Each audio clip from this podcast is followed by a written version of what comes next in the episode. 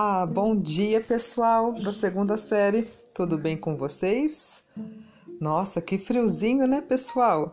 Quem imaginou, né, que o inverno viria nesses últimos dias com esse friozinho? Mas é gostoso, né, o friozinho. Embora, pelas desigualdades existentes aqui no nosso país, a gente não pode curtir o frio, né? Já que a gente vê que tantas pessoas morrem por falta de um cobertor, de uma casa, de um alimento, né, para esse frio. Enfim. Bem, bem-vindos à nossa aula de filosofia.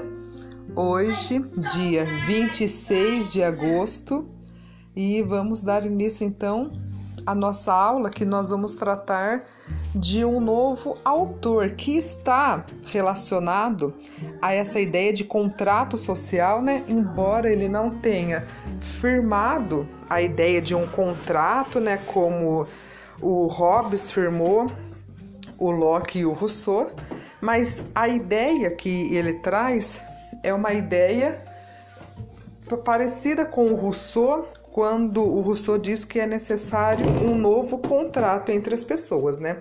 Um contrato que iria privilegiar não um ou outro, poucos, e sim privilegiar todos, trazendo uma nova perspectiva de igualdade social, né? Quem que é esse autor? É Thomas More. Thomas More nasceu em 1478 e morreu em 1535. Na verdade, ele não morreu, ele morreu, lógico, mas ele foi decapitado, assassinado, né? Ele foi condenado à morte pelo rei Henrique VIII, que a gente vai saber o desfecho dessa história no decorrer dessa aula, ok? Bem, Thomas More, ou Moros, né? Ele nasceu em Londres, ele foi uma infinidade de coisas, né? Foi escritor, diplomata, advogado, mas ele é considerado um dos grandes humanistas do Renascimento. Ele ocupou um, um, lugar na Câmara dos Comuns, que é o parlamento inglês, né? Ele foi eleito parlamentar, tendo conseguido muito prestígio na corte de Henrique VIII nessa época eles estavam bem, né? Estavam é, em paz.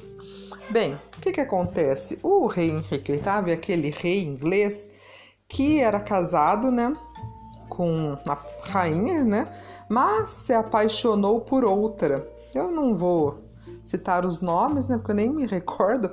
Mas ele queria se separar da rainha e se casar com a sua amante, né, com quem ele estava se apaix... que, que ele estava perdidamente apaixonado. Mas a Igreja Católica era muito forte na época, né? Era predominante, praticamente dominante na Inglaterra deste período. E o rei Henrique VIII ele foi pedir autorização direto para o Papa para haver a separação e o novo casamento. O Papa falou de forma alguma, a Igreja Católica não permite tal empreendimento, né? O que ele fez? Rompeu com a Igreja Católica, fundou o anglicanismo, onde ele era o chefe de Estado, chefe da Igreja, e fez o que fez, né? Se separou e casou com quem ele queria. O que que acontece? O Thomas More, ele era super católico, ele era devoto, fiel do, da Igreja Católica. E o que o Henrique, percebendo né, essa, esse descontentamento do More, ele falou assim que todo mundo que estava ligado à corte deveria jurar fidelidade ao novo chefe de Estado e chefe do poder político. E o More se negou. O Henrique VIII ficou furioso, com, fez com que o More ficasse preso na torre do castelo, né? Na prisão da época, e condenou ele à morte por decapito, né? Decapitou o Mor. Bem, isso é apenas um contexto histórico que retrata a vida deste escritor. Mas o que nós vamos tratar é do livro que Thomas More escreveu chamado A Utopia, né? Utopia.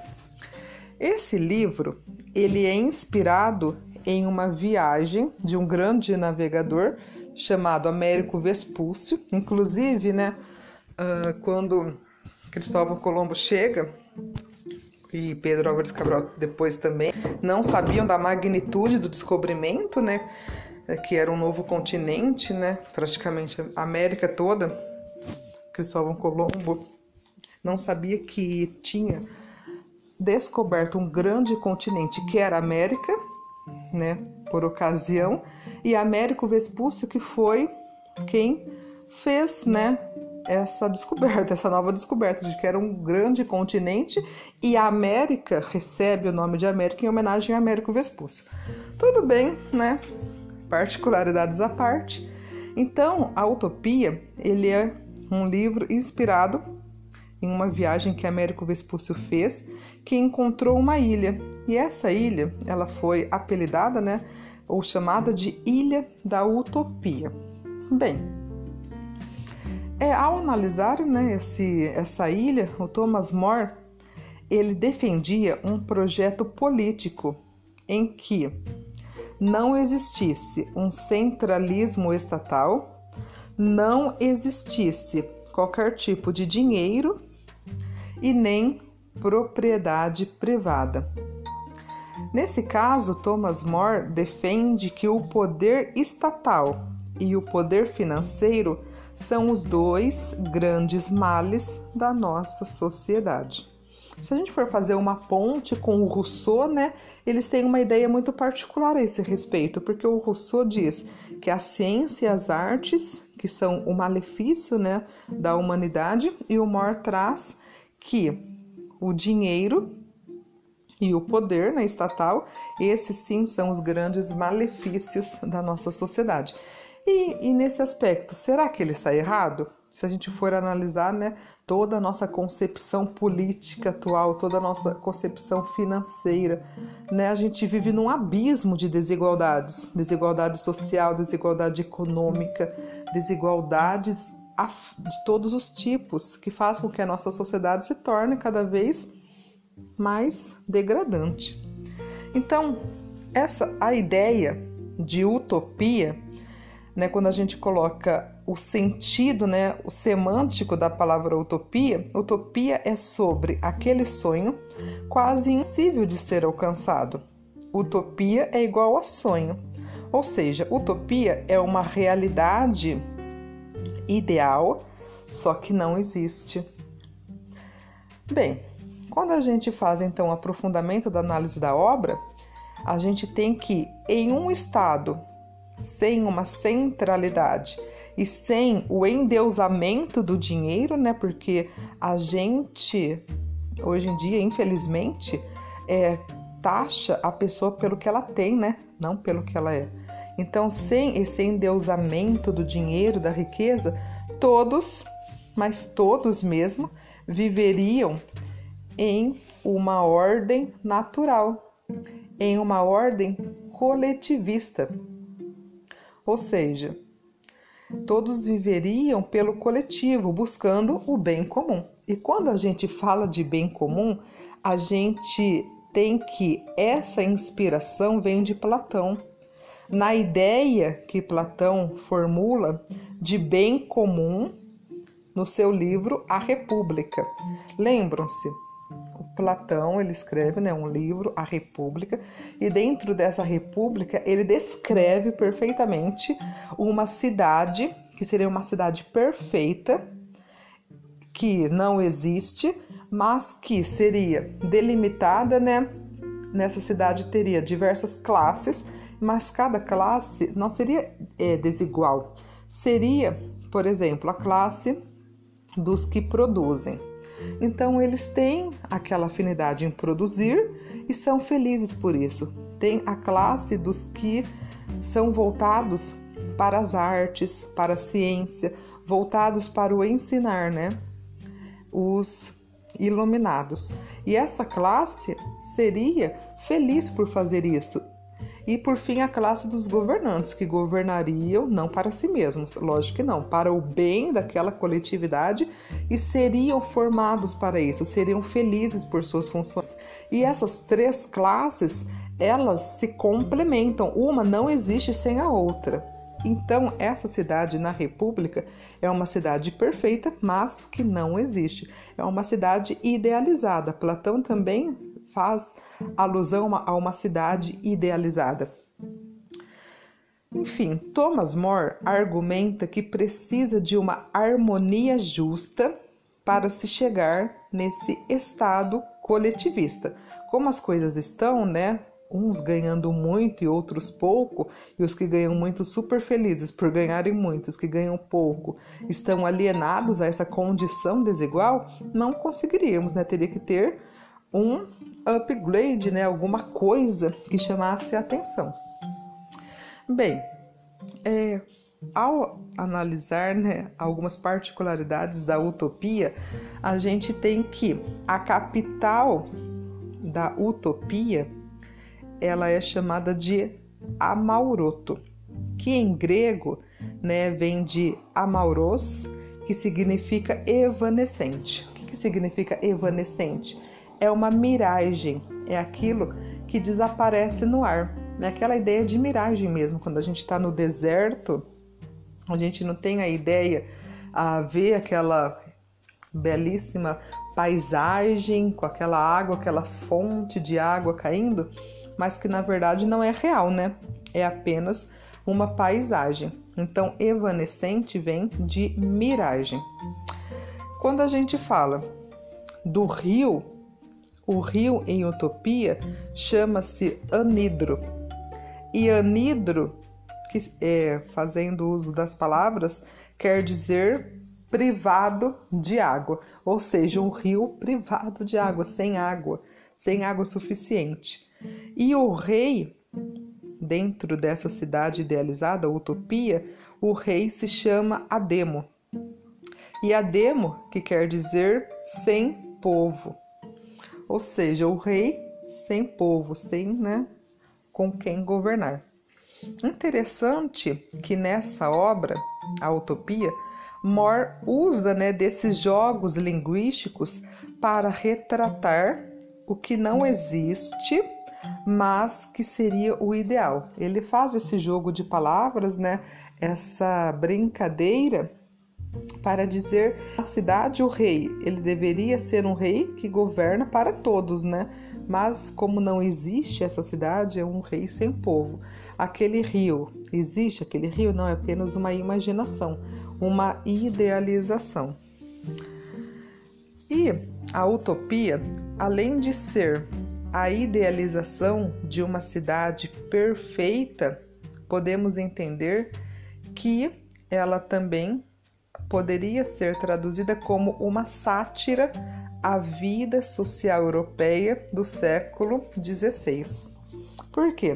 Nossa, nesse período, né, estava havendo uma enxurrada de reformas, reforma, né, anglicana com o rei Henrique VIII, reforma protestante com Calvino, depois Lutero, é, uma série de cerceamentos, né, os grandes, os pequenos, desculpa, pequenos proprietários de terra tinham a sua terra para o seu cultivo, para o seu plantar, o seu cultivar, mas como estava tendo um boom, um grande, é, uma, como posso dizer, uma crise agrícola, né?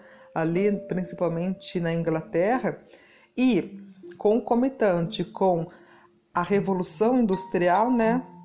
Muito forte de outro lado, os governantes queriam que aquelas pessoas ficassem nos campos cultivando, produzindo na sua vida pacata? Não, eles tiveram, né, que fazer algo para que aquele espaço de terra voltasse para a posse do poder estatal, que na monarca, né, Inglaterra, para eles fazerem acontecer a reforma, a revolução industrial, e esses pequenos proprietários, pequenos e médios proprietários de terra, que estavam felizes cultivando ali no seu campo, na sua vida, na sua vida rural, pacata, eles precisaram.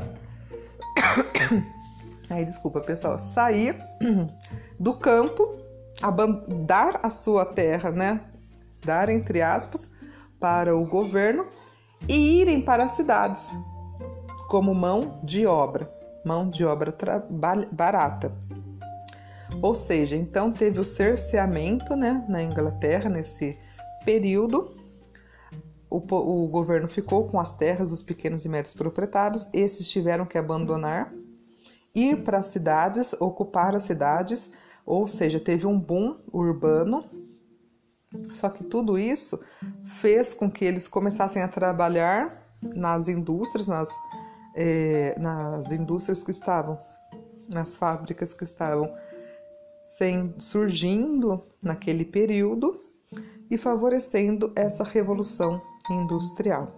Então o Mora ele vê isso com muito, é, como posso dizer, fica chocado, né, com todas essas mudanças que estavam ocorrendo, mas eram mudanças benéficas a todos, mas de forma alguma eram mudanças que iriam beneficiar os grandes, né, que já eram grandes e os pequenos pobres, né, desvalidos, iriam ser explorados. A gente sabe de toda a exploração que teve com os trabalhadores nos primeiros anos da Revolução Industrial, mas quem dera ficasse a exploração apenas nesse período, né? A exploração que acontece ainda hoje. Bem, vale ressaltarmos que no livro Utopia, olha que beleza, todos os cidadãos são iguais entre si por quê? Eles são iguais. Eles são iguais porque eles pensam iguais? Não, não é isso. Eles são iguais enquanto oportunidades, enquanto né, cidadãos que possuem direitos, mas possuem deveres, não haverá exploração, não haverá um sendo beneficiado e outros não. Por quê? Porque em utopia desaparecem as diferenças de renda, desaparecem as diferenças de status social. E é importante também que lá todos respeitam a opinião do outro. Se o outro não é católico, vai, vai haver um desrespeito? De forma alguma. Há um respeito às crenças, aos gêneros, né? Há um respeito ao pensar do outro, ao comportamento do outro. Então há muita reciprocidade, sororidade, né? Eles, nem utopia, são felizes e pacíficos, já que vivem em perfeita harmonia.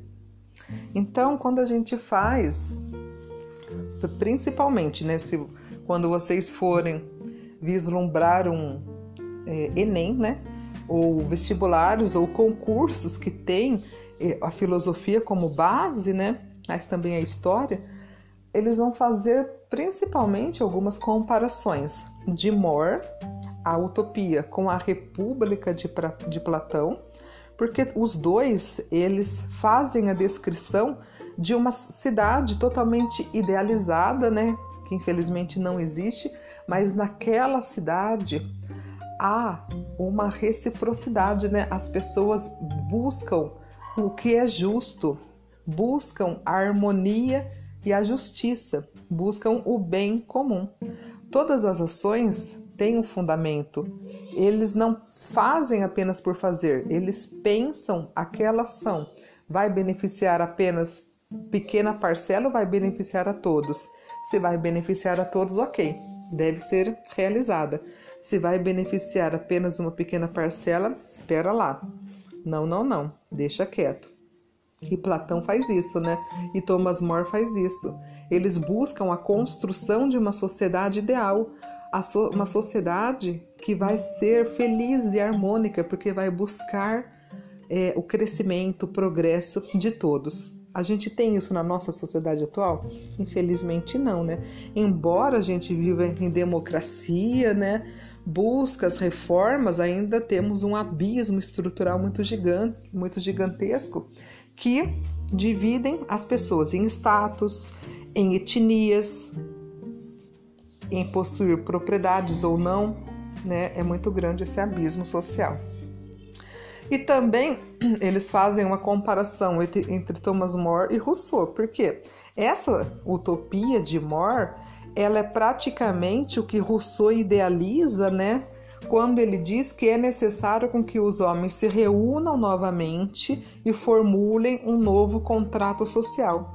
E nesse novo contrato social, onde vai desaparecer a propriedade privada, né? Os dois, eles são a favor do fim da propriedade privada e a partir daí, as pessoas vão buscar uma união, uma harmonia, vão buscar eliminar as desigualdades e vão buscar o auxílio mútuo na construção dessa sociedade perfeita. E também, quando a gente fala de Rousseau, ele está muito também próximo a essa ideia de república, essa ideia de política presente em Atenas, né? A democracia perfeita. Ok, pessoal? Ficou claro como que é importante introduzirmos o Thomas More para finalizarmos essa ideia de contratualismo? Porque ele não diz, né, o Thomas More, que precisa ter um contrato social por, ele, inclusive, fala que o Estado deve ser é, sem um centralismo estatal, não ter uma centralidade. E é como não tem uma centralidade, todos governarão para o bem comum, assim como Platão idealiza. Nossa, professora, então esse Thomas More, quando ele fala do fim da propriedade privada, quando ele fala que não tem um centralismo, ele é, quer, quer ele é muito comunista, ele ele tem essas ideias comunistas, socialistas, essas ideias de não ter um Estado. Bem, não podemos dizer isso, né? Porque ele nasceu em mil, no século 1400, né? E morreu em 1535, na verdade, foi decapitado. As ideias socialistas, né? Elas vêm depois, né? É claro, quando a gente fala do socialismo utópico, tem, eles se basearam muito nessa ideia de utopia de More e também dos socialistas científicos, como Karl Marx. Eles, como nós já conversamos na última aula, o Marx ele lê Rousseau, né? Ele se inspira nas ideias russonianas, nas ideias de Platão e, por consequência, também nas ideias de More. Então, essa ideia de utopia, socialismo, comunismo está muito anarquismo até, né? Quando a gente fala de um, um estado sem centralidade, né? As ideias anarquistas também se inspiraram muito em Thomas More. É claro, quando a gente fala de filosofia, todos os filósofos que vêm depois, né, se inspiram nos que vem antes, nos antecessores. É uma linha, né? Claro, uns se inspiram mais do que outros, mas é sempre uma inspiração. Ok, pessoal? Então, para finalizarmos, qualquer não se esqueçam, qualquer dúvida me perguntem no Classroom. E para finalizarmos, nós temos uma pergunta que vocês vão entregar também valendo nota, tá? Nós acabamos a apostila vocês, eu pedi toda a apostila, né, para vocês me entregarem, praticamente, e além disso também aqui a perguntinha. Pergunta: será, né? Vamos pensar, vamos refletir. Nos dias de hoje, almejamos essa sociedade utópica, essa sociedade idealizada, perfeita, em que não há diferença estatal, diferença de renda, diferença de propriedade onde todos são iguais, buscam o bem comum? Nós almejamos essa sociedade utópica? Justifique sua resposta, ok? Bem, espero que tenham entendido, tenham ficado claro. Mais uma vez, me perguntem se tiver alguma dúvida. E por hoje é só. Um beijo a todos e até a semana que vem. Tchau, pessoal!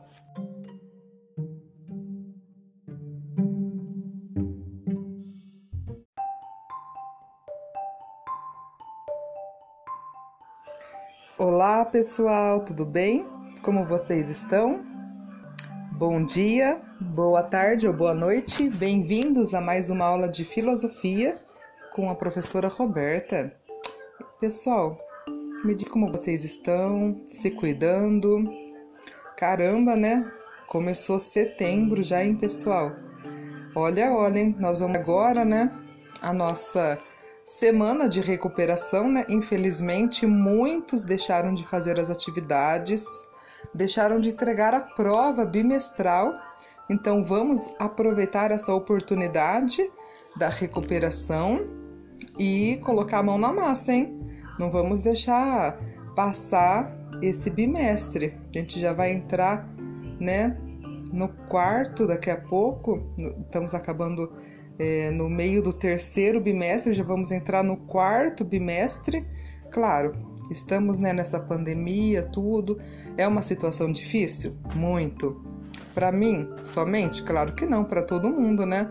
Nós, professores, vocês, alunos, é uma nova, como posso dizer, um novo desafio, né?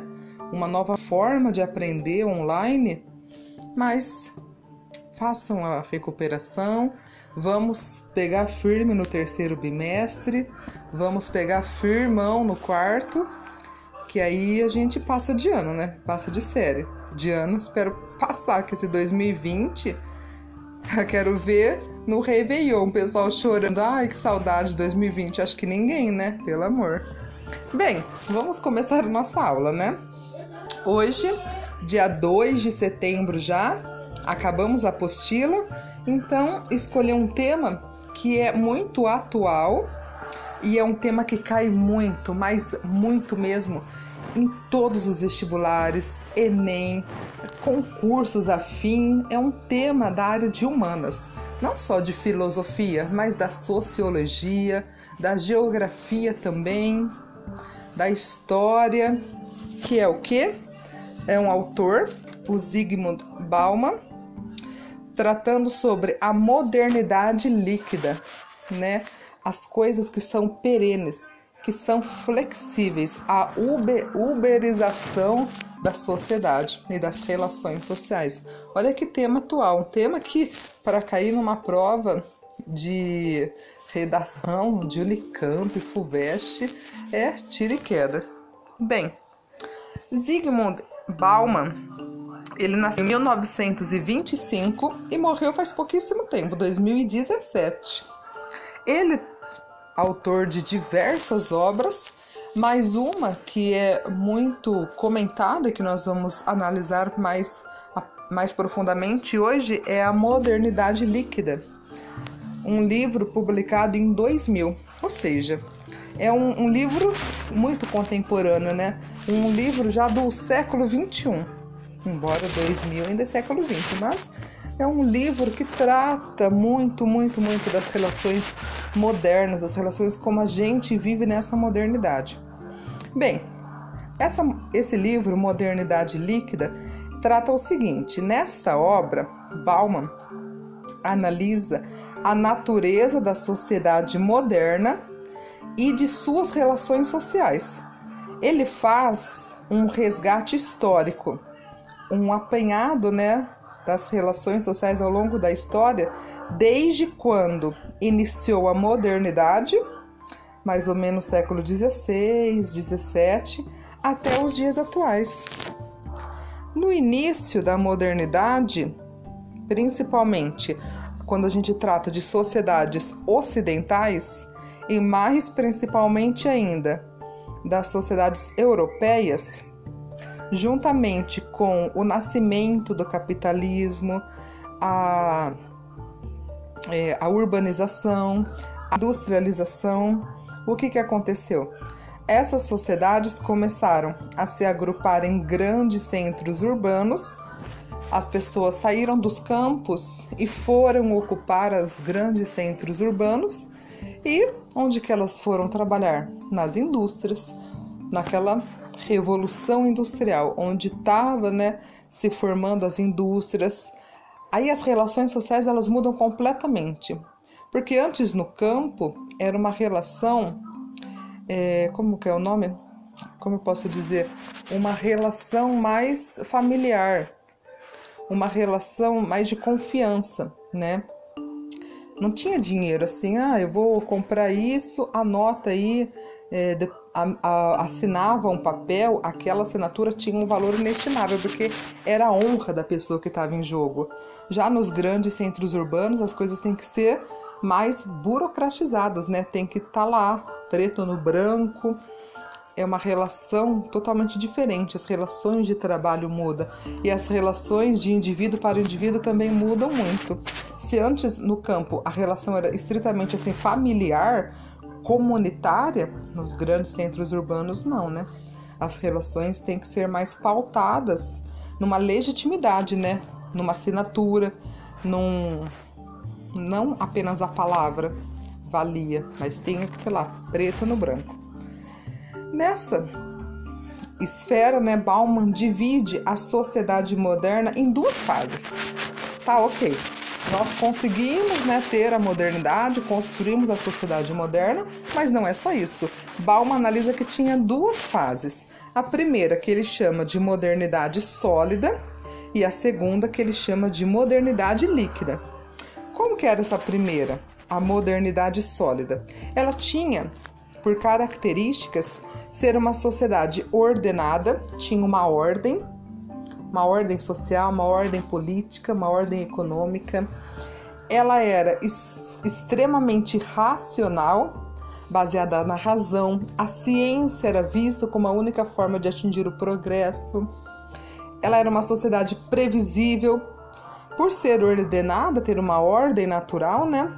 Era uma previsibilidade. Por exemplo, muitos casos, nessa modernidade sólida, a, o, a profissão do avô era passado para o pai, que era passado para o filho. E ela era uma sociedade muito estável. É como ela era previsível, sabia exatamente o que era para ser feito. As mulheres nasciam, eram educadas para serem grandes esposas, ótimas mães, os homens saíam para trabalhar. Então era uma coisa extremamente alinhada muito previsível, muito estável. E quais as características determinantes dessa sociedade sólida? A. A organização das atividades e das instituições humanas estava em paralelo, né? Estava andando junto com a linha burocrática, ou seja, a burocracia é que vai permear as nossas atividades e as nossas instituições, de modo que o raciocínio prático ele é usado para resolver problemas do dia a dia. Tinha um problema de ordem social, sabia exatamente a forma certa para seguir para resolver aquele problema. Tinha um problema de ordem religiosa, tinha já uma solução racional, porque as outras situações que assemelhavam-se a esse problema foram resolvidas de uma forma, então esse também deveria ser é, resolvido dessa forma, já que era tudo visível, tudo ordenado. Nós temos um lado negativo da burocracia, segundo Bauman? Sim, lado negativo. É, os indivíduos, eles perdem, de certa forma, a sua essência, o que eles são, porque há uma desumanização já que os indivíduos viram apenas números, viram estatísticas, essa desumanização, né? Não é o indivíduo fulano de tal, é o indivíduo X, número tal daquela sociedade. Mas também há o lado positivo da, burocracia. Da burocracia. Para Bauman, a burocracia ela serve para cumprir metas e para cumprir metas, a burocracia sempre funcionou muito bem. Então, para essa sociedade sólida, a burocracia ela tem um objetivo que é cumprir determinadas metas e nesses, nessa função, né, ela cumpre muito bem o seu papel. E outra característica determinante a gente listou aqui no nosso Word, no nosso documento, como B há um equilíbrio das estruturas sociais. Ou seja, as mudanças, elas aconteciam? Aconteciam, mas eram mudanças ordenadas e previsíveis. A sociedade era bem estável e racional. Então não tinha mudanças abruptas, queria, por exemplo, movimentos sociais. Não, não existia. Não, não tinha esse eu posso dizer, essa grande mudança, essa associação de pessoas que ia mudar, não. Era bem delimitado, bem ordenado. As mudanças aconteciam como, como o progresso, né, o desenvolvimento iria acontecendo, mas eram mudanças que já eram previsíveis. Então, quando acontecia, ninguém ficava assim, ó, oh, ó, oh. não, já era, já tinha é, conhecimento de que algo poderia acontecer. Bem, quando a gente fala nesse equilíbrio das estruturas sociais, a gente tem uma aproximação do ideal iluminista, né? Qual que é o ideal iluminista que vai refletir nisso? É a ideia de progresso, é a ideia de emancipação, ou seja, influenciando as instituições sociais e políticas, sendo que a instituição política predominante qual que era? Era o Estado, e este estava e neste estava centrado todo o desenvolvimento econômico, político e social. Como a gente pode analisar, né? Na como chama o de história? Nossa, esqueci o nome. O quando ali os reinos, né? estados nacionais. Quando os estados nacionais estavam se formando, o estado em si, né, o governo, ele assume grande papel para todo o desenvolvimento daquela sociedade, principalmente na monarquia absolutista. Então, nesse período, que é do século XVI tal, ao século 18, 19, a monarquia absolutista estava ali, pau para toda a obra, mandando, desmandando, né, tendo muita legitimidade, mas fazendo funcionar, fazendo a sociedade progredir, a sociedade tendo esse progresso, principalmente, e também a emancipação. Emancipação dos indivíduos, mas dentro daquela sociedade, dentro daquele Estado-nação. Bem, aqui, Bauman diz que aqui nessa modernidade sólida, ela é uma época de relativa estabilidade, pois o indivíduo possuía uma identidade estável, ou seja, o indivíduo se preparava para uma profissão e ficava a vida toda naquela profissão. Tinha o papel social do pai, o papel social da mãe, o papel social da esposa, do marido, da mulher, que era uma sociedade extremamente hierárquica e paternalista, né? É, a mulher, ela tinha o seu papel, claro, um papel de submissão, de ser uma boa esposa, de ser educada para ser dona de lar e mãe e esposa. Já os maridos, né, os, os homens, eles tinham também seu papel social, mas era um papel mais dinâmico, né? Tinha maior poder de decisão, é, podia trabalhar, escolher a sua profissão, né? Embora como eu disse aqui, até a profissão. Era preparado para aquela profissão, né? Você é ferreiro. Então, ia lá, aprendia o ofício e passava a vida toda naquele ofício. Hoje, a gente não tem mais esse aprendeu, pronto e acabou. Não. A gente tem uma, como eu posso dizer, uma mudança completa na estrutura tra do trabalho. Se antigamente ser médico tal ainda é top, mas era supra-sumo do top, topzera, hoje em dia a gente sabe que aprendeu medicina oito anos estudando, é só aquilo. Quem dera, os médicos fazem. É, como, posso, como é o nome? Esqueci, convenções todos os anos, aprimoramento do conhecimento, novas técnicas de cirurgia, novas técnicas de cura e por aí vai.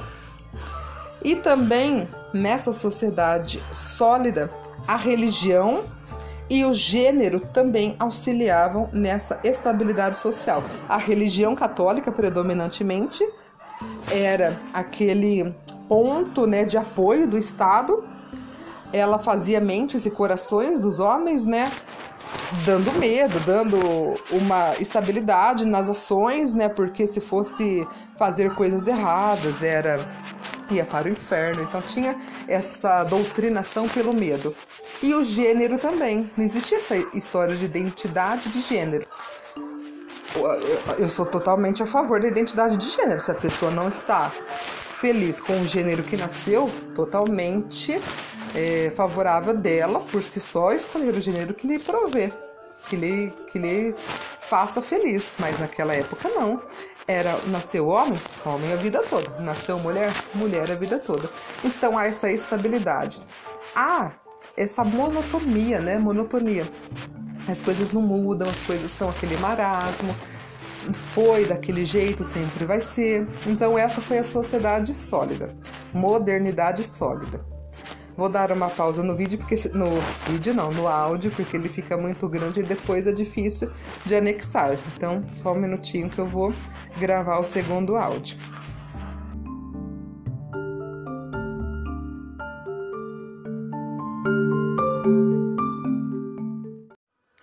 Ok, hello guys, hello girls treinando inglês aqui. Will, ok, we will come back. Nossa, vamos treinar o inglês. Não é nada, tem aula de inglês pra gente fazer isso. Ai, gente. É bom distrair um pouco, né? Porque ah, só ficar dentro de casa eu vou falar, viu? Que saco. É, claro que eu não tô dentro de casa só, né? Nem vocês estão, ó. Tô sabendo. Mas pelo amor de Deus, não vão ficar indo em bailão, funk, essas coisas não, né? Aglomeração. O máximo a gente pode o quê? Sair de máscara, tomar um sorvete, dar um rolê, mas nada de aglomeração.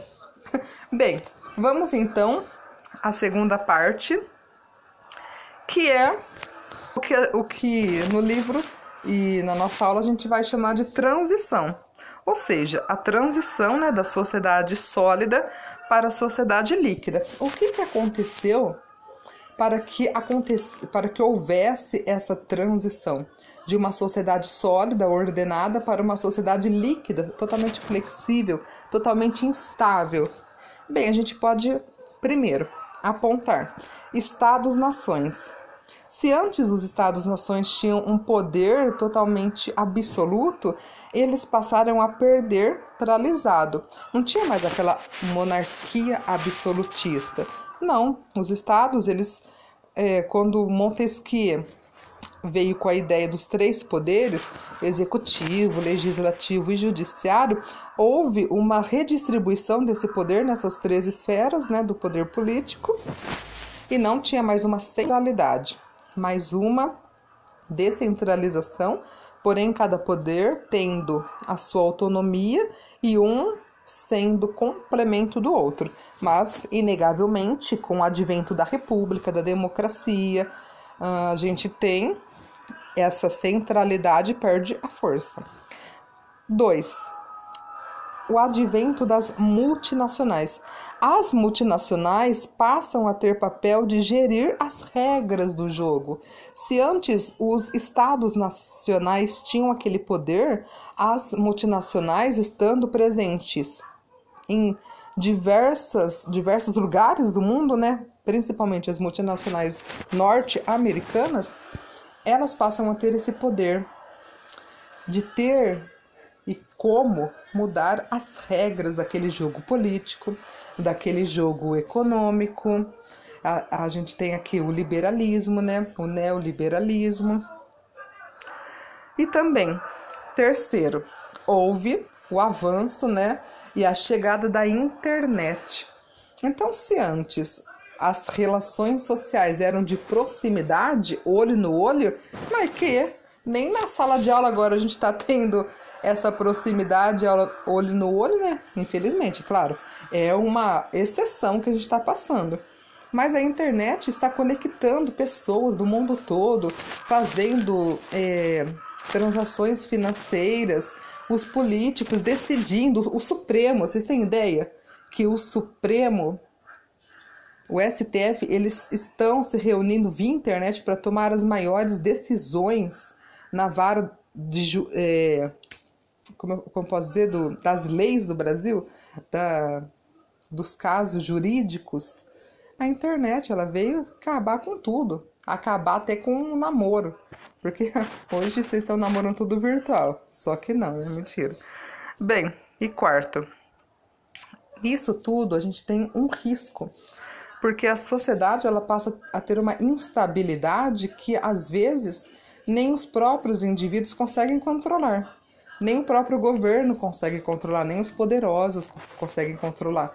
Imagina se fevereiro a gente estava aí tudo reunindo, é, abraçando, beijando, vocês, né? Beijando aí 10 pessoas numa noite, num rolê. Hoje, a gente, quem quer imaginar que a gente ia ter esse colapso, essa pandemia, que ia estar tá tudo instável? É isso que o Bauman diz, que há essa instabilidade. A gente não consegue mais prever, fazer um plano. Nossa, esse ano vou fazer isso. Nossa, quantas pessoas, né, nesse ano planejaram, inclusive, casamentos, viagens. Conseguiram concretizar? A maioria não, né? Porque nós estamos numa sociedade totalmente instável. Não consegue ter um projeto. E por fim, cinco migrações. Quando as sociedades eram puras, né? Era aquele povo, tal, com aquela cultura, aquele modo de agir, aquele modo de pensar. Aquilo lá você consegue controlar, ter o controle, ixi, facíssimo. Mas quando vem migrações, pessoas com outras culturas, aquelas migrações em massa, consegue controlar? Os Estados Unidos é um país que a gente pode falar, nossa, é um modelo, né? Pela falta de controle das migrações. Não que não deva haver migrações, mas a gente vê que tem a extrema direita nos Estados Unidos, não que Trump seja extrema-direita, mas esses ideais de os imigrantes ilegais devem voltar para o seu país é uma é, exemplo de falta de controle, mas falta de controle da pessoa também, né? De falar uma coisa dessa. Há necessidade de integração? Com certeza mas você precisa ter um controle. Bauman diz que hoje a gente não consegue mais ter esse controle, já que as coisas são imprevisíveis. Não tem como ter esse, eh, essa ordenação mais. Bem, nisso a gente, a gente tem o advento da modernidade líquida. Essa modernidade líquida é uma condição global de mudanças constantes e incertezas perenes nós não temos o mínimo de estabilidade na sociedade e, nas, e também nas relações sociais. Antigamente, meu, meus queridos, a gente casava, ainda bem que mudou, né? Casava, pá, não podia se separar, não existia divórcio. Casou, pronto, acabou. A pessoa era feliz? Não se importava com isso, né? Hoje você pode casar, vejam Gretchen, né? Um exemplo. Vai para o seu sei lá quantos casamentos mas é a perenidade, né? As relações, até o amor. O Bauman também tem um livro que fala sobre o amor ser líquido, porque a ideia de amor ela também mudou ao longo do, dos anos, né, ao longo da nossa modernidade. Antes era uma ideia muito firme, muito rígida. Hoje a gente fala em amor é uma coisa mais flexível, né? Tem que ser assim também. Bem, então Bauman analisa que toda essa incerteza ela vem acabar com os ideais iluministas de que a ciência é a solução para os problemas. Vejam só, a gente que exemplos, né, nós tivemos aqui no Brasil. Claro, não vou falar mal de determinado viés político, mas quando a gente tem pessoas que acreditam que a Terra é plana, tal, que você podia curar o Covid com. Nossa, até esqueci o nome do remédio, com ozônio. A gente tem uma descrença na ciência. Então, a, a ciência ela passa a ser desacreditada, né? Por um, uma parcela da população que pensa diferente de nós. Espero, né? Que vocês não pensem daquela forma. Bem, então essa modernidade líquida, ela mina também com o mercado de trabalho. Claro, né? Vocês já escolheram a profissão de vocês? Claro, vocês querem ter uma profissão que venha, que venha dar um retorno financeiro. Mas se antes, por exemplo, é, uma, uma profissão que estava totalmente em alta, hoje em dia está em alta, não, porque as coisas são mudam, né? Mudam constantemente. Hoje, quem que imaginar, por exemplo, não na minha época, né? Mas tipo na época da minha mãe, há uns 40, 50 anos atrás, todo mundo tinha que ter o curso de datilografia. Até eu, vou falar a verdade, quando eu era, tinha meus sete anos, tinha o curso de. Até esqueci o nome, de digitação. Claro, já tinha computador, tá, gente? Não sou tão velha assim. Então, mas tinha esse curso de digitação no computador. Hoje tem esse curso? Não, né? A gente, praticamente, as crianças já nascem sabendo. Os dedinhos ali tá andando, mas já tá digitando. Com dois anos já tá mexendo no YouTube da vida, assistindo Galinha Pintadinha, etc e tal. Então, o mercado de trabalho ele tem que ser constantemente revisto, porque ele está mudando. As profissões por exemplo, estava a, eu estava ouvindo uma palestra do Karnal. Ele falou assim: se você quer fazer medicina e você pensa em pediatria, ok, vai fundo, mas não pense que daqui a uns anos vai ter muitos clientes, porque a taxa de fecundidade está cada vez menor, né? Então está nascendo poucas crianças. Mas se você pensa em ser geriatra, vai fundo, porque o número de idosos está crescendo cada vez mais. A gente tem uma inversão, né, na nossa pirâmide etária. Então, o número de idosos está aumentando. Então, esse é um ramo da medicina que está crescendo cada vez mais. E vejam, em todos os, os nichos do mercado de trabalho há essa mudança. Nisso, então, a gente tem também um impacto na educação. Por quê? O indivíduo ele deve se atualizar a cada a cada dia, né? Mas a, pelas suas próprias custas, já que o Estado ele não vai ser o mentor dessa reinvenção que o indivíduo tem que ter a todo momento. O indivíduo tem que se reinventar, sim. Se o seu avô não sabe mexer no celular, ele não sabia, porque eu tenho certeza que a maioria dos avós hoje sabe mexer muito, muito bem, porque o indivíduo teve que se reinventar, teve que ter novas descobertas, uma uma uma iluminação para a tecnologia que está vindo. Nisso também há um impacto no estado de bem-estar social, já que ele também sofre com a fluidez da modernidade a sociedade não vai mais socorrer cada um individualmente, né? Cada um vai ser o próprio dono das suas ações e das consequências. Você vai poder sair de casa seguro? Infelizmente a gente sabe que não, né? O tanto de assaltos, de violência que está tendo, mas o Estado não é mais o aquele que vai gerir essa segurança. Cada um vai ter que gerir a sua própria segurança, porque é uma sociedade líquida. As relações elas não são mais pautadas na confiança, na solidez. Não, elas são passageiras. Isso é uma coisa que assusta, sim, porque o Bauman, quando ele está associado a Freud, no mal-estar da, da modernidade, né, que Freud fala, a gente não tem mais aquela amizade muitos amigos? Não, gente, a gente tem amigos assim do Facebook, do Instagram que segue a gente, mas quando o bicho pega mesmo, com quem a gente pode contar? É, às vezes nem com a família, né? Mas a gente conta no dedo o número de amigos, aqueles que a gente pode confiar, que a gente tem uma estabilidade emocional com eles.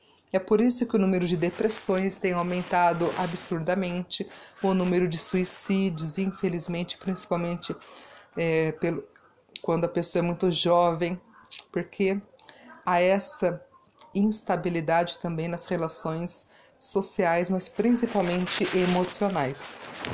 Bem, é isso.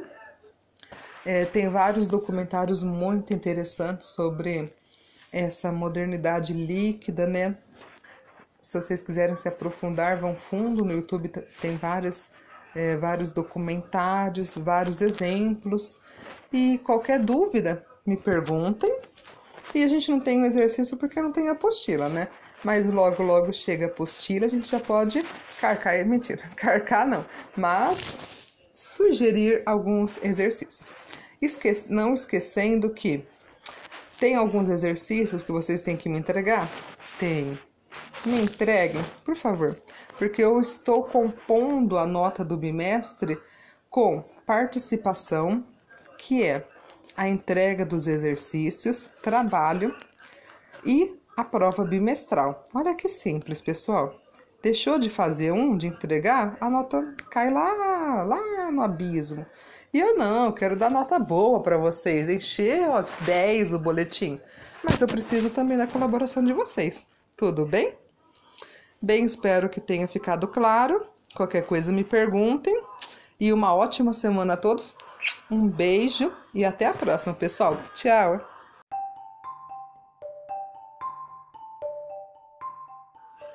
Olá, pessoal, tudo bem? Como vocês estão? Bom dia, boa tarde ou boa noite. Bem-vindos a mais uma aula de filosofia com a professora Roberta. Pessoal, me diz como vocês estão, se cuidando. Caramba, né? Começou setembro já, hein, pessoal? Olha, olhem, nós vamos agora, né?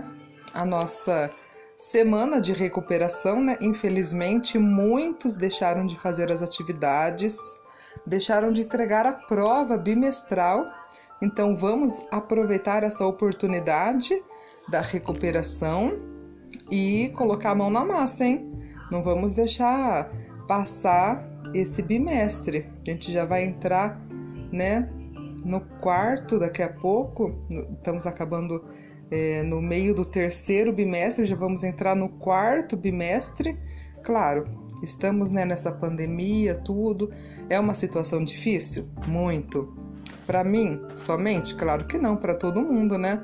Nós, professores, vocês, alunos, é uma nova, como posso dizer, um novo desafio, né? Uma nova forma de aprender online, mas façam a recuperação, Vamos pegar firme no terceiro bimestre, vamos pegar firmão no quarto, que aí a gente passa de ano, né? Passa de série. De ano, espero passar que esse 2020.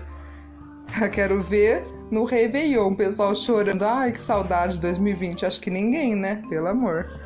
Bem, vamos começar a nossa aula, né?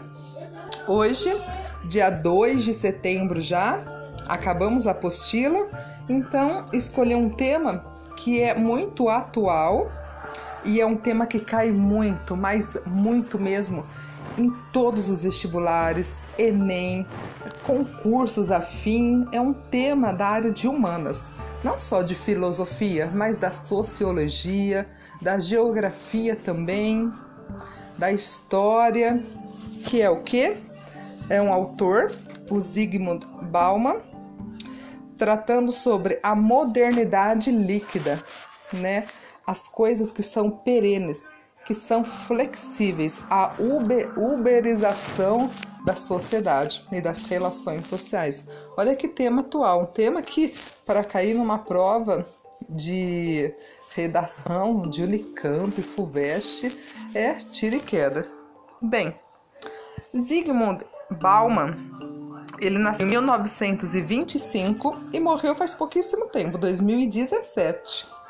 Ele autor de diversas obras, mas uma que é muito comentada que nós vamos analisar mais, mais profundamente hoje é A Modernidade Líquida, um livro publicado em 2000, ou seja, é um, um livro muito contemporâneo, né? Um livro já do século 21 embora 2000 ainda é século 20, mas é um livro que trata muito, muito, muito das relações modernas, das relações como a gente vive nessa modernidade. Bem, essa, esse livro, Modernidade Líquida, trata o seguinte: nesta obra, Bauman analisa a natureza da sociedade moderna e de suas relações sociais. Ele faz um resgate histórico um apanhado, né, das relações sociais ao longo da história, desde quando iniciou a modernidade, mais ou menos século XVI, XVII, até os dias atuais.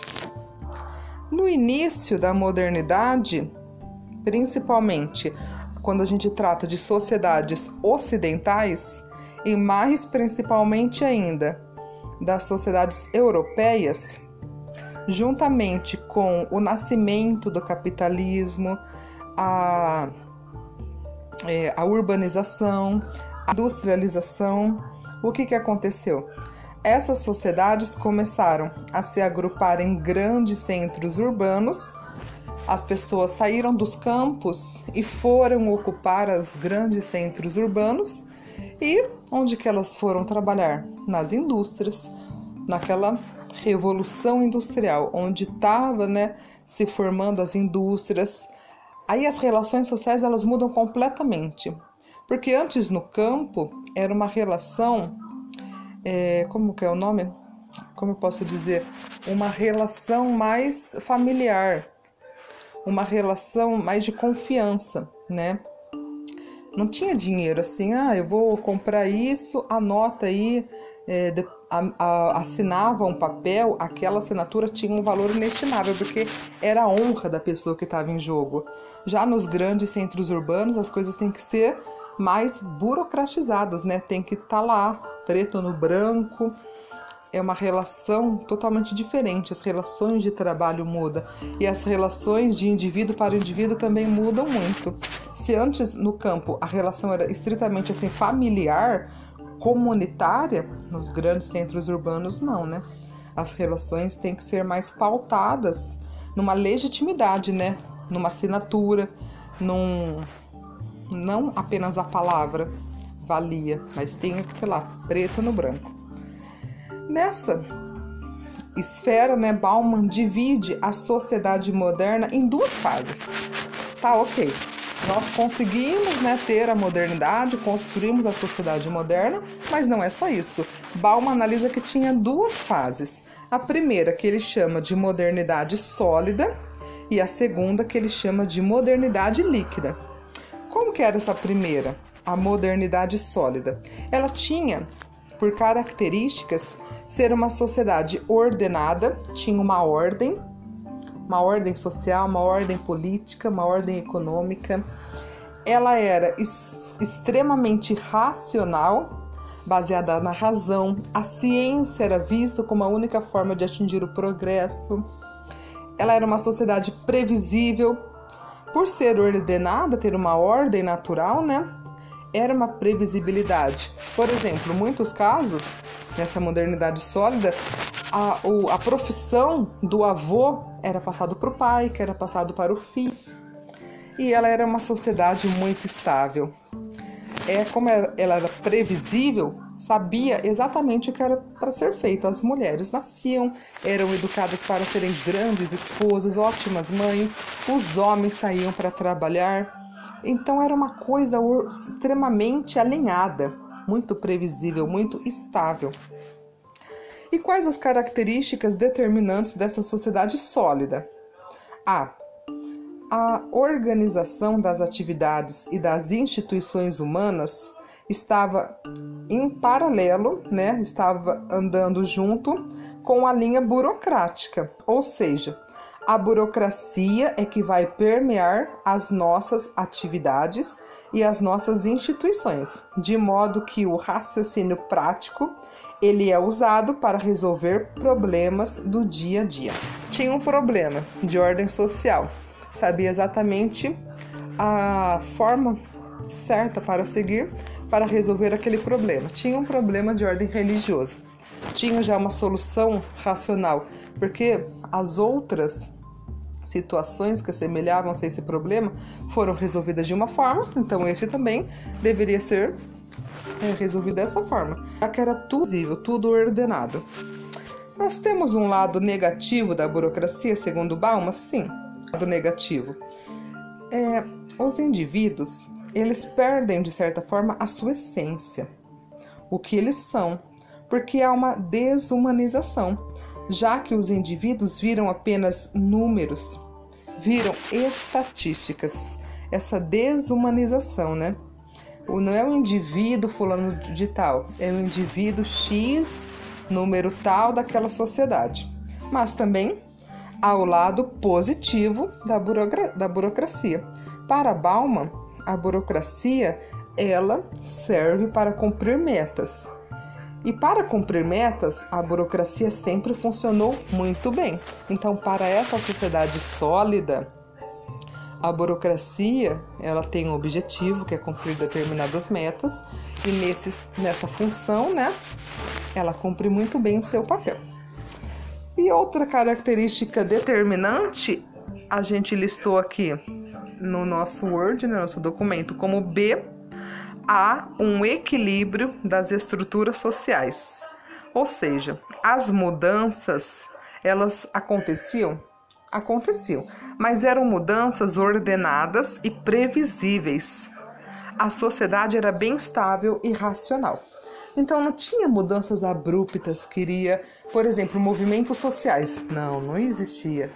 Não, não tinha esse, eu posso dizer, essa grande mudança, essa associação de pessoas que ia mudar. Não. Era bem delimitado, bem ordenado. As mudanças aconteciam como, como o progresso, né, o desenvolvimento iria acontecendo, mas eram mudanças que já eram previsíveis. Então, quando acontecia, ninguém ficava assim, ó, oh, ó, oh. não, já era, já tinha é, conhecimento de que algo poderia acontecer. Bem, quando a gente fala nesse equilíbrio das estruturas sociais, a gente tem uma aproximação do ideal iluminista, né? Qual que é o ideal iluminista que vai refletir nisso? É a ideia de progresso, é a ideia de emancipação, ou seja, influenciando as instituições sociais e políticas, sendo que a instituição política predominante qual que era? Era o Estado, e este estava e neste estava centrado todo o desenvolvimento econômico, político e social como a gente pode analisar, né? Na. Como chama o. De história. Nossa, esqueci o nome. O, quando. Ali, os reinos, né? Estados nacionais. Quando os estados nacionais estavam se formando, o Estado em si, né, o governo, ele assume grande papel para todo o desenvolvimento daquela sociedade, principalmente na monarquia absolutista. Então, nesse período, que é do século XVI tal, ao século 18, 19, a monarquia absolutista estava ali, pau para toda a obra, mandando, desmandando, né, tendo muita legitimidade, mas fazendo funcionar, fazendo a sociedade progredir, a sociedade tendo esse progresso, principalmente, e também a emancipação. Emancipação dos indivíduos, mas dentro daquela sociedade, dentro daquele Estado-nação. Bem, aqui, Bauman diz que aqui nessa modernidade sólida, ela é uma época de relativa estabilidade, pois o indivíduo possuía uma identidade estável, ou seja, o indivíduo se preparava para uma profissão e ficava a vida toda naquela profissão. Tinha o papel social do pai, o papel social da mãe, o papel social da esposa, do marido, da mulher, que era uma sociedade extremamente hierárquica e paternalista, né? É, a mulher, ela tinha o seu papel, claro, um papel de submissão, de ser uma boa esposa, de ser educada para ser dona de lar e mãe e esposa. Já os maridos, né, os, os homens, eles tinham também seu papel social, mas era um papel mais dinâmico, né? Tinha maior poder de decisão, é, podia trabalhar, escolher a sua profissão, né? Embora, como eu disse aqui, até a profissão era preparado para aquela profissão, né? Você é ferreiro. Então, ia lá, aprendia o ofício e passava a vida toda naquele ofício. Hoje, a gente não tem mais esse aprendeu pronto e acabou. Não. A gente tem uma, como eu posso dizer, uma mudança completa na estrutura tra do trabalho. Se antigamente ser médico tal ainda é top, mas era supra-sumo do top, topzera, hoje em dia a gente sabe que aprendeu medicina oito anos estudando, é só aquilo.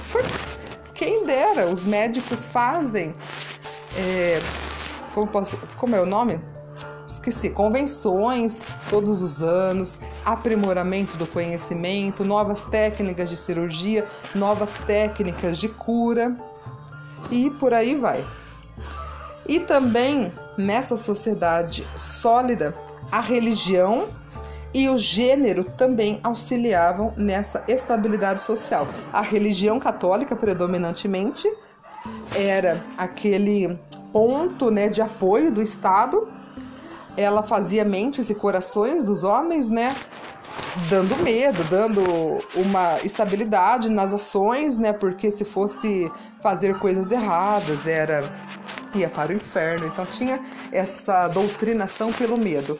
E o gênero também. Não existia essa história de identidade de gênero. Eu sou totalmente a favor da identidade de gênero. Se a pessoa não está feliz com o gênero que nasceu, totalmente é, favorável dela, por si só, escolher o gênero que lhe provê, que lhe, que lhe faça feliz. Mas naquela época não era nasceu homem, homem a vida toda, nasceu mulher, mulher a vida toda. Então há essa estabilidade. Há essa monotonia, né? Monotonia. As coisas não mudam, as coisas são aquele marasmo. Foi daquele jeito, sempre vai ser. Então essa foi a sociedade sólida, modernidade sólida. Vou dar uma pausa no vídeo, porque no vídeo não, no áudio, porque ele fica muito grande e depois é difícil de anexar. Então, só um minutinho que eu vou gravar o segundo áudio.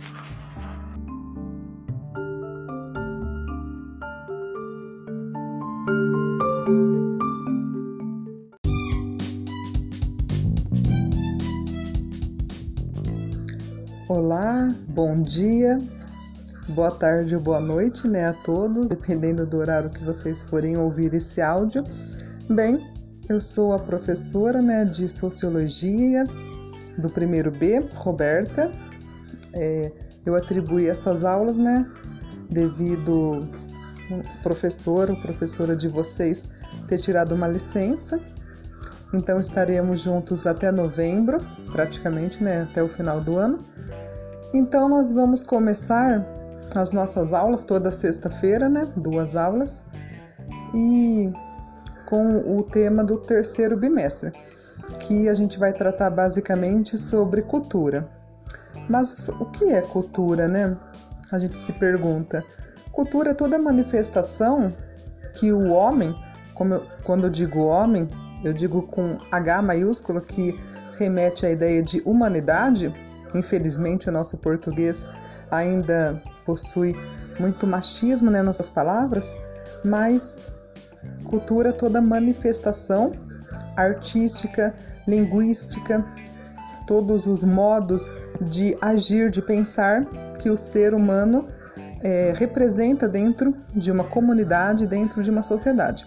Nós sabemos que os homens, né, os seres humanos, são essencialmente sociais. O que, que isso significa? Vamos fazer uma pequena revisão. Significa que nós precisamos viver dentro de uma sociedade para que a gente possa trocar de experiências, possa ter as nossas ideias, né, a nossa linguagem desenvolvida, os comportamentos sociais. Então, o homem necessariamente precisa viver dentro de uma sociedade. Ninguém consegue viver sozinho. Né? É necessário o outro para viver. Ah, professora, mas às vezes tem as pessoas que vivem isoladas numa ilha ou até numa fazenda, numa chácara. Existe. É claro, não quer ter contato humano, mas necessariamente precisa do homem para ter o seu alimento, as suas roupas. Ah, vive isolado numa chácara, ok. Mas precisa, ele vai plantar aquilo que ele vai ter, tudo que ele come ele planta, ele faz aquilo? Não. Ele faz as suas próprias roupas? Não. Então precisa do outro para ter essa sobrevivência. Bem, além então, claramente, da sociedade, das relações sociais com outros indivíduos, as sociedades elas se desenvolveram no correr dos milênios né, da história do ser humano e cada qual com as suas particularidades. Essas particularidades é o que a gente chama de cultura, que são a forma de se vestir, a forma como se alimenta, a forma como se desenvolve e transforma em indivíduo, né? Por exemplo, Será que tudo que a gente faz é natural do ser humano? A, a gente usa roupas, é natural? A gente come de determinada forma. Isso é natural ou é algo culturalmente desenvolvido? Todos os atos, praticamente, que nós desenvolvemos como indivíduos são culturais. O que nos torna naturais são aquilo que nos assemelha aos outros animais. Por exemplo, a gente precisa, como eu posso dizer, é, fazer as necessidades fisiológicas. Só que até fazer as necessidades fisiológicas é uma coisa cultural. Porque a gente tem um banheiro, né? A gente tem água encanada, a gente faz a limpeza, né? Os animais fazem? Não. Então, praticamente, os nossos rituais do dia a dia são socialmente construídos. Isso é o que nós chamamos de cultura. Bem, vamos falar da nossa cultura. Será que todas as culturas são iguais? Não. Elas se diferenciam muito uma em relação às outras. Como eu disse, cada sociedade, comunidade tem as suas particularidades. Por exemplo, nós não estamos, mas vamos supor que, que nós estejamos dentro de uma sala de aula. Normalmente, nós vamos ter um padrão de vestimento: calça jeans, uma camiseta, um chinelo ou um tênis. Será que todo mundo de todas as culturas se vestem assim? Não. Essa forma como nós nos vestimos, ela é uma forma mais ocidentalizada. A maioria das pessoas do Ocidente se vestem com jeans, né? Isso é que a gente chama de cultura de massa, onde uma determinada forma de se vestir, tendo consumismo como característica, faz com que as pessoas se tornem é, necessárias consumir aquilo para se vestir. Se nós formos viajar, por exemplo, para a Índia, lá eles vestem calça jeans? Não, muito raro. As mulheres vestem o sari, ou sari, os homens eles vestem não sei o nome da roupa, mas uma roupa mais folgada, de algodão. Então eles têm um estereótipo, uma forma de se vestir diferente da nossa. Nós temos uma forma mais ocidentalizada. Mas aqui no Brasil nós temos nossas particularidades. Nossa, chegou hora do almoço. O que, que a maioria de nós vai comer? Arroz, feijão, uma carne ou alguma mistura, um refogado, um ovo uma salada. Ah, professora, mas isso é comida que todo mundo come. Não, não, não, não. Arroz, feijão é uma forma de alimento tipicamente da nossa cultura, do Brasil. Se nós formos, uma amiga minha tá lá no Japão. Lá, meus amigos, para vocês comerem um arroz feijão é o olho da cara, porque é muito caro. O feijão, principalmente, o arroz nem tanto. E eles não comem isso. Eles têm umas comidas específicas da cultura deles, Japão. Então, o arroz feijão de cada dia é de cada dia brasileiro. Ah, a gente, infelizmente, não estamos podendo sair, né? Mas vamos supor, fevereiro aí. A gente vai aonde? Carnaval. Ah, mas todos os países têm carnaval. Pode ser que alguns tenham, né? A Itália comemora, Portugal, mas não é que nem o nosso carnaval. Inclusive, essa festa tipicamente brasileira da nossa cultura, a gente foi se desenvolvendo nessa festa. Isso porque nós tivemos no Brasil uma mistura muito grande é, de etnias, né? A gente sabe, portugueses que chegaram em 1500, os índios que aqui já estavam e também os africanos que vieram a partir do século 16 17, 17 17. Então, quando houve essa mistura étnica, a cultura brasileira se tornou é, mais miscigenada, né? uma mistura de culturas. E por, e por isso ficou mais específico, por exemplo, o carnaval. É claro, quando a gente fala de carnaval, é uma festa até da antiguidade, né? Os gregos, eles faziam muito carnaval, mas como nós, brasileiros, fazemos, é uma cultural, uma festa tipicamente brasileira. Bem, então, a cultura ela está presente em todas as sociedades, só que cada uma com as suas particularidades. E aí a gente ouve falar: nossa, mas a cultura de fulano de tal é muito inferior à nossa, porque lá, por exemplo, na China, eles matam os cachorros e comem aquela carne de cachorro. Ah, e os chineses, eles têm aqueles vídeos no YouTube, né? Que comem animais não sei o que, gafanhotos, barata. Ah, isso daí é uma coisa muito ruim. Bem, é diferente do nosso? É diferente. Mas a gente pode menosprezar, agir com preconceito em relação à cultura do outro? De forma alguma.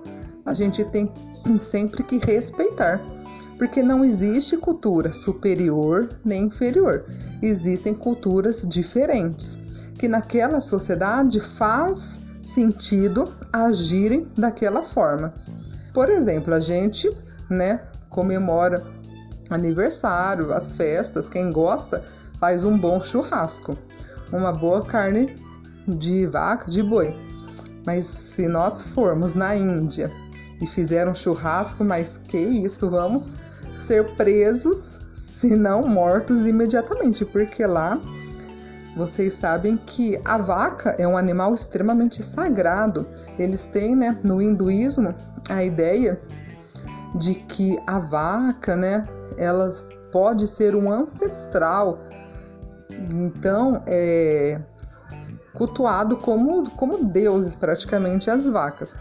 Então, as culturas são diferentes? Sim, são. Existe cultura superior ou inferior? Não. Apenas culturas diferentes. E a gente às vezes pode ficar até bravo com determinadas práticas culturais, mas que a gente tem que entender que aquilo faz parte daquela sociedade, serve como alicerce, como é, a sociedade ela se baseia naquela cultura, naquelas práticas para manter a coesão, manter a sociedade em segurança, né? Por exemplo, a gente ouve que em alguns países islâmicos as mulheres elas não podem sair de casa sem a companhia do marido ou de um homem, né? Seja o marido, se for casada, ou um pai, ou até o irmão. Se ela for e sair de casa desacompanhada, o homem pode puni-la com chicotadas. A mulher trai o marido nessas culturas islâmicas. Ele pode cortar uma orelha dela, cortar a língua, cortar um membro, né? Isso a gente não sente orgulho. É claro que não vamos concordar, mas também não podemos agir com preconceito, falando que a cultura é horrível, que essa prática cultural é monstruosa. A gente tem que entender, ah, né? As, a religião é muito forte. Então, dentro da religião tem esse papel submisso da mulher, infelizmente mas temos que respeitar. Um dia essa cultura pode mudar? Sim. Depende de nós aqui fora? Não, depende daquele povo. Porque só um povo, só o povo que pertence a qual pertence a cultura pode modificá-la para melhor ou para pior. A gente torce que seja para melhor. Bem, nisso a gente vai tratar uma outra aula que é sobre o etnocentrismo, que é quando a gente age com preconceito, ou relativismo cultural quando a gente respeita a cultura do outro. Então, um outro tema né, que eu fiz a observação, na explicação na aula no, no PDF, que eu vou encaminhar para vocês também, nós temos a ideia de cultura de massa. O que é cultura de massa? Nós sabemos que vivemos numa sociedade capitalista, onde o lucro né, a venda exacerbada de determinadas coisas é o que move esse sistema, sempre buscando o lucro. Bem, então alguns, algumas é, sociedades que são, é, como eu posso dizer, predominantes, como por exemplo a gente teve até a metade do século XX, a Inglaterra era uma sociedade que dominante uma cultura dominante. Depois, até os dias de hoje, nós temos os Estados Unidos. Então, tudo que essas, essas culturas, essas comunidades, elas lançam assim, a gente fala, nossa, porque há um falso, uma falsa ideia de que essas culturas são superiores. Então, se lá eles consomem determinado produto, é interessante nós consumirmos também para nos igualarmos culturalmente socialmente. Por exemplo, que eu vou dar para vocês. A maioria de nós, é, de vocês, né, principalmente adolescentes, gostam muito de Nike, é, como chama aquela outra marca? Eu esqueci. Uh, Lacoste, né? É chique, é estar na moda. Vestir Nike, Lacoste, um outro que tá na moda aí também. Mas isso é cultura de massa. Quando uma cultura lança um produto que é para venda e as outras se sentem assim na obrigação de consumir para, se, para estar na moda, estar de bem com aquela cultura, estar de acordo com aquela prática cultural. Quando estamos com fome, a gente vai no shopping, pá, qual que é o lugar que tem mais fila? McDonald's. O McDonald's é um exemplo nítido de cultura de massa, de consumismo.